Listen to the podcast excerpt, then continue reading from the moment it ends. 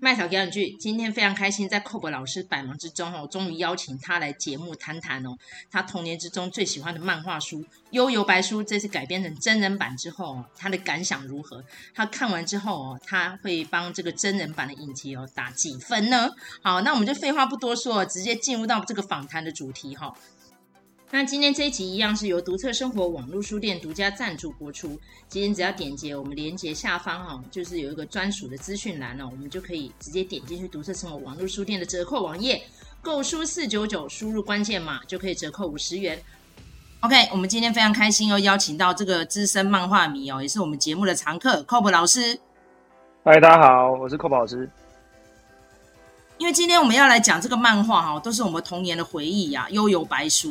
那因为这一阵子呢，已经有非常多的真人版哦，已经推出了哈。那这个毁誉参半啊，但是我觉得这一阵子我看下来，从《航海王》到现在，我其实还蛮满意的哦。那看完这个《悠游白书》之后，不知道 Cob 老师的想法如何？还有对照你之前看漫画哦，你的印象哦，你觉得这次的分数你可以打几分呢？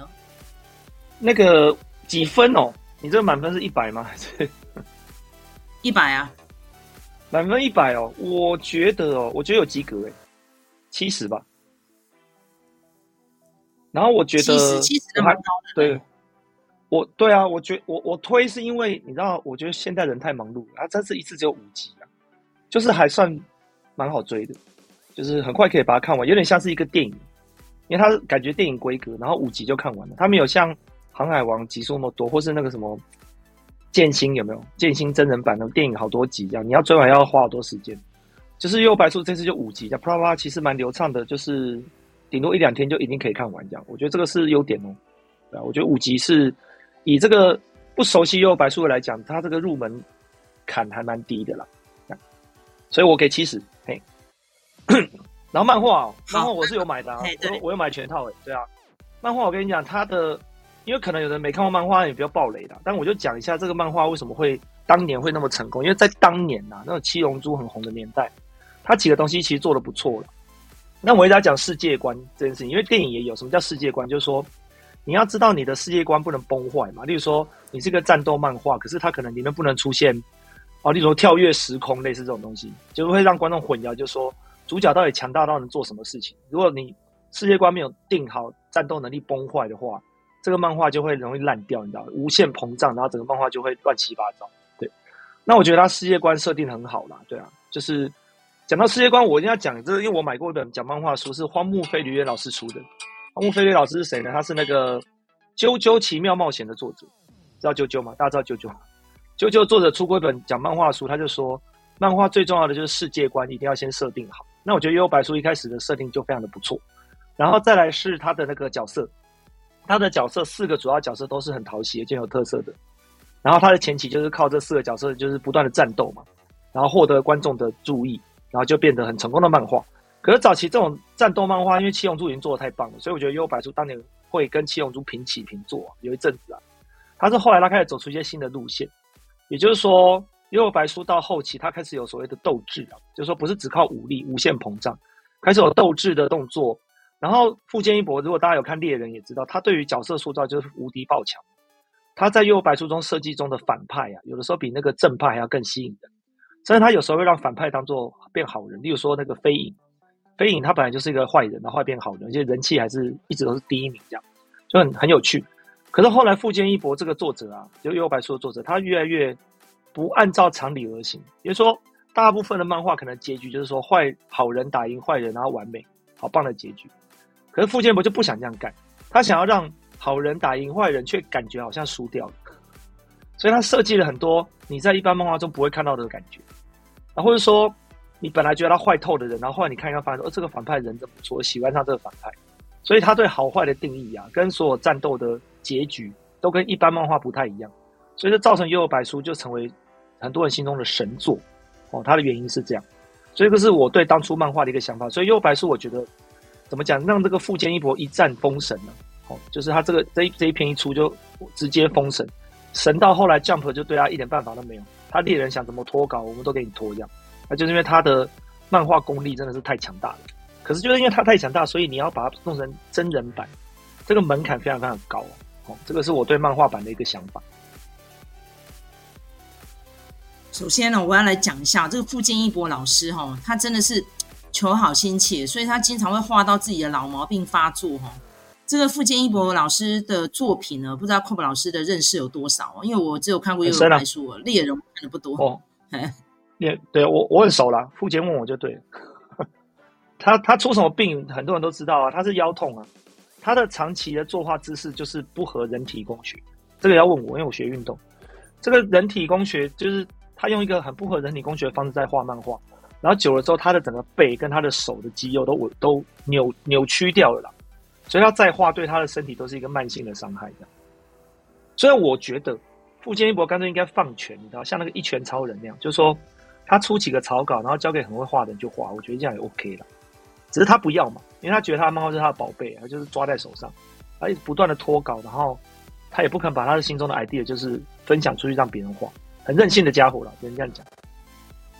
对啊，你看像赤坂明老师就知道跟人家合作，然后就是我推的孩子嘛，我们最近都非常疯狂在追这个动漫哈。所以我觉得今天富坚义博老师的故事这么优秀，然后再加上他的世界观这么的丰富，他一直坚持他自己创作，就会变成经常脱稿哦，所以就让粉丝们哦就是嗷嗷待哺啊哦，望穿秋水了哈。那讲到这个，我们这次直接进入到这个影集哦，短短的只有五集，但是真的非常的精彩哦。那当初那个麦嫂看完之后也是惊为天人，说哇，这个三十年前的漫画哦，现在回忆杀全部都回来了哈。所以你觉得真人版的优点有哪一些？还有你有没有大推这个真人版里面哪一些重点？我我觉得现在所有看过的网友们啊，大家也都是在称赞，就是打斗啦，打斗是真的不错。你知道，因为身为一个教运动的人啊，这个。你打击感呢、啊，就说没有那种真实的重量感啊，其实就会看起来假假。那我要看假假，说真的，我看漫画动画就好了，等于他动画当初收视率很高啊。他既然要做真人版，就是表示他有那个成本啊，去把那个打击感做得很真实。但是我觉得他的动作的设计啊，就是武术动作的设计，跟跟其实他里面他毕竟跟妖怪打，所以他有些动作是真人做不到的。然后他们都用三 D 去弥补这样。可是我自己觉得，以一个 Netflix 的影集，那个三 D 做成这种程度啊，已经很不错了。就是说，它的三 D 其实还是有一点点假，可是他在他知道他的东西假，所以他会用高速的运镜跟切换镜头的方式去弥补你的这个三 D 的模型不够精致，你懂吗？又切换视角或者动得很快，你就不会一格一格发现它的三 D 的破绽。然后我觉得整体做下来，它的那个动作设计跟运镜的设计都很流畅，所以你在看的时候就会比漫画还要更精彩，因为你会。你知道你有那个立体感在，然后你会觉得这些人物就三 D 再做好一点的话，你会有那种真的被打到很痛的感觉。然后会说，例如说一个人变成鬼，然后那个鬼的压迫感做得很好，而且他在很多的场景设计啊，都让人觉得每一场打斗都很用心在设计。所以我觉得他们的这个什么制作团队在这一块啊是非常好。也就是说，你坦白讲，你当爽片来看，看爽就很爽，至少打斗起来非常爽，这是最棒的地方。那可是你说文戏呢？因为坦白讲。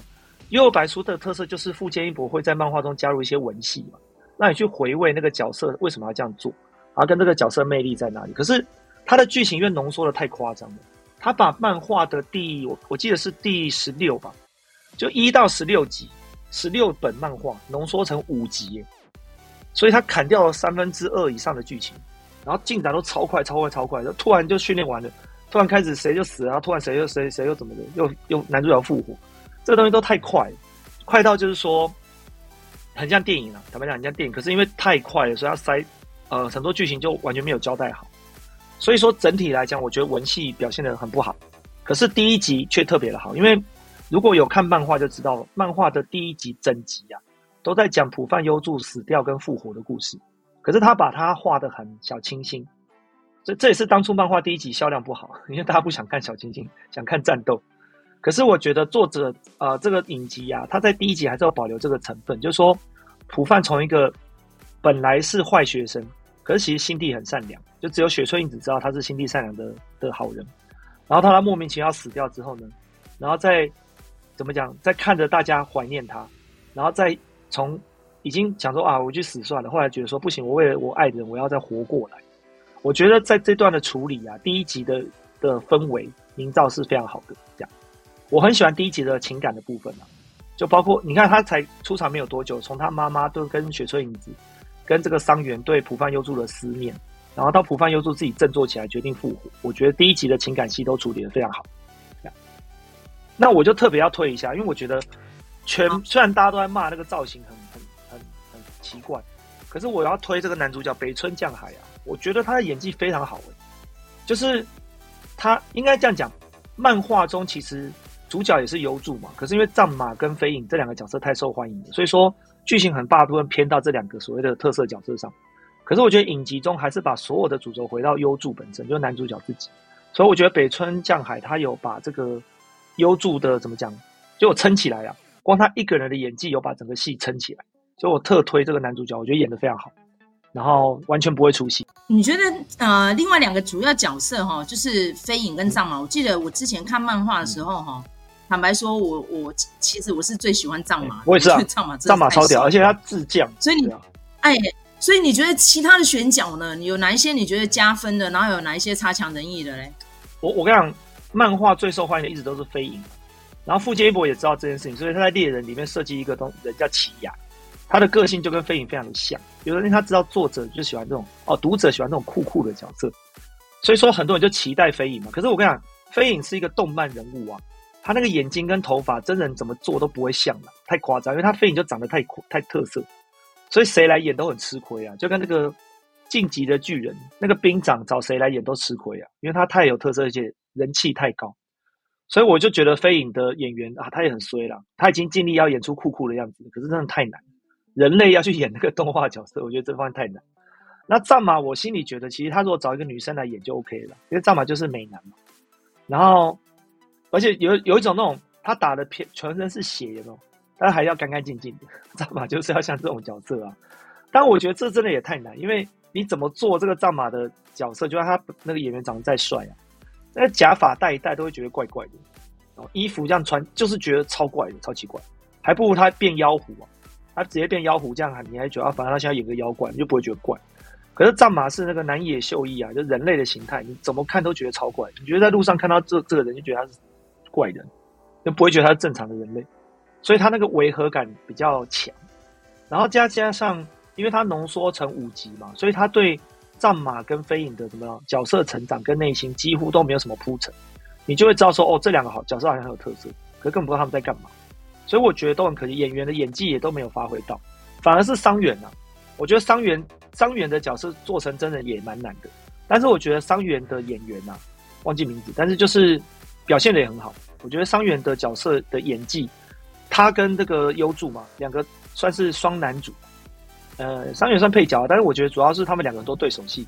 那我觉得桑原的演员跟优助演员的化学火花很不错，所以在这方面的话，这个戏本身也是 OK 的哦，这是我喜欢的。等一下，我在找桑原的演员哦，我也觉得他演的很不错。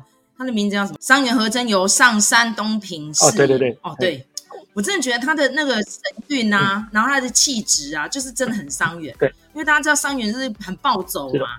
然后很嗲公啊，然后为了普泛优助，基本上就是舍身取命在所不惜哦。所以他最前面虽然说好像相爱相杀哦，看得大家很出戏哦，但是其实你在看漫画的时候，你就知道这伤员这个角色其实真的是最可爱的，哦。对，他最接地气啦。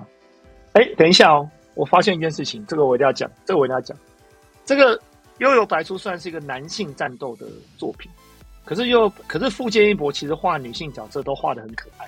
所以我在看《幽游白书》的时候，我就觉得说，哇，里面的女性角色我都很可爱，像那个雪菜啊，飞影她妹妹，我就超喜欢，我觉得她画的好可爱，然后个性也很有趣，然后雪翠银子的个性也很有趣，连普饭的妈妈都很有趣。可是我觉得这一次的的真人版的女角啊，就选角通通都失败，尤其牡丹被骂到爆炸。对啊，那我觉得牡丹就是，当然我觉得演员有尽力的啦，这不是他的问题。可是我真的觉得这角色选的就是不够可爱啦，坦白讲都不够可爱。然后你会觉得说。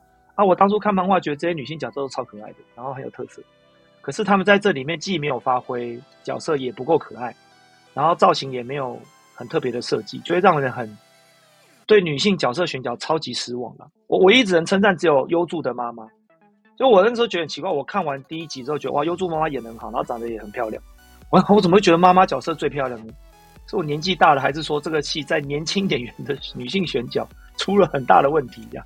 你有这种感觉吗？觉得这个妈妈，因为我有上网看一下确认哈，我说这个妈妈到底演出的年纪是几岁？因为普饭优助是十七岁嘛，然后不知道为什么维基百科上面写他妈妈是二十九岁，他妈妈，所以他妈妈是十二岁就生下优助，哎，我不知道，但是在漫画中设定他妈妈是很年轻就生下来没错，啊，他爸爸还活着，在漫画最后面他爸爸有出现一格。就普范的亲生爸爸有出现一格。好，那现在呢？啊，没关系，我们就进入到这一段访问的尾声哈。那整体来看，老师推不推这个真人版？整体来看的话，要看你想要什么。我觉得对于怎么讲，如果你是对于那种什么漫画，例如说你对飞影跟藏马很有爱，你就超期待看到这两个角色大发挥啊，那你看真人版一定会超失望。对，可是如果你说 OK，我看漫画中就是我对角色会干嘛我都很熟悉，可是。我我很喜欢战斗部分啊，比如说你看漫画觉得哇就打，你知道有时候漫画觉得不够爽哦，因为作者有时候偷懒嘛，几格就把战斗画面就带过这样。你想说我想要更仔细看这个战斗的过程，那我就觉得大推啊，因为这次花非常多篇幅在战斗，哦，可能漫画只有两三页打完的东西，他可以搞了十分钟都还在打，哦，那就我就觉得是很不错，而且打斗的动作设计跟演员的在战斗的那个表情啊，我觉得都很不错。所以一个爽片来讲，我非常推。但是你说你要很完整的知道这剧情，然后去感受情感呢、啊，那就不推。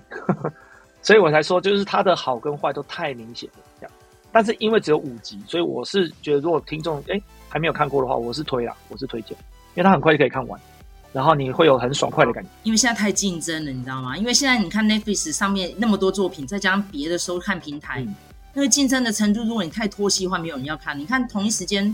才找他没几天，有那个《Sweet Home》的第二季啊，嘿嘿啊，《Sweet Home》第二季我还没看完，马上就这个真人版的《悠悠白书》，我就觉得哇塞，那个这个粉丝哦，一来是选择障碍啊，那第二的话，剧情推进，如果你不这么快的话，粉丝就跑掉了，所以这个是没有办法中的办法，对，很难。而且我好，那先这样，谢谢 Kobe 大家都在讨论说，还是。有没有有没有续集啊？帮我们来预测一下，因为像仙水篇嘛，仙水篇我觉得是《幽游白书》最棒的一篇，那可是这个。会不会做续集呢？不知道。来，麦茶预测一下，你觉得会有续续篇吗？真人版续篇一定会有的啊！你看，像举例好了，我觉得故事已经讲完了，《经济之国》好、对不对，对？那个人家漫画都画完了，还要跑出第三集，哦，所以我觉得这个爱看的人还是非常的多啊。哦、那再加上因为美国前阵子在罢工嘛，哦，现在好不容易恢复工作了哈，所以他们一定会有断层期。所以现在几乎所有的焦点都是关注在亚洲，哦，所以我觉得一定会有下一季，所以大家放心。期待啦，我期待，我超期待仙水到底谁演仙水的哦，就是请漫画迷们也期待一下喽。对呀，啊，你看像我们在讲那个航海王，好，OK，那其实航海王呢，我们现在最主要是在讲乔巴啦哈。那因为乔巴呢，我们还在想说要怎么样呈现他啦，因为乔巴大家知道那个漫画上面当然那个造型，鹿角男孩嘛，大家都说是会选那个小孩子来演哦。所以我觉得，嗯，这个乔巴出现呢，对，好，所以我们现在也是在期待佛朗基、佛朗基这些人都不是人类啊，这是 布鲁克，你知道这些这个角色越来越夸张，这要怎么真人化？我真的不太懂。对，但也期待。对啊，对啊，嗯。可是我觉得幽游白书建立一个好的好的系统，你知道吗？我觉得幽游白书建立好的系统，就是说你要动漫改成真人的话，你就说真人才能做得到的东西，就我刚刚讲的。打斗的真实感跟那个痛的感觉，那个你看动画比较感觉不到，有没有？就是那种真的被打到会痛啊，然后那个什么尘土飞扬这样，我觉得那个动画看不出来。可是我觉得真人版在这方面就可以花钱，然后把它做到好，那我就很想看。尤其，所以我才觉得这种战斗类的的动漫是蛮适合改编成真人版的。以现在这种技术这样拍下去的话，我会想看。好，OK，那非常谢谢 Kobe 老师今天的分享哦。其实我觉得现在这些动漫改编的，无论是哪一个国家，日本跟韩国的，还有美国的，我觉得都非常的好看哦。所以就是让我们的粉丝非常的幸福。嗯、好，所以希望大家呢能够继续支持这些动漫改编的真人版作品哦。所以不要因为迪士尼的关系了，一竿子打翻一船人哦。好，好，今天非常谢谢 Kobe 老师。好，我们下次再见喽，拜拜。好，拜拜。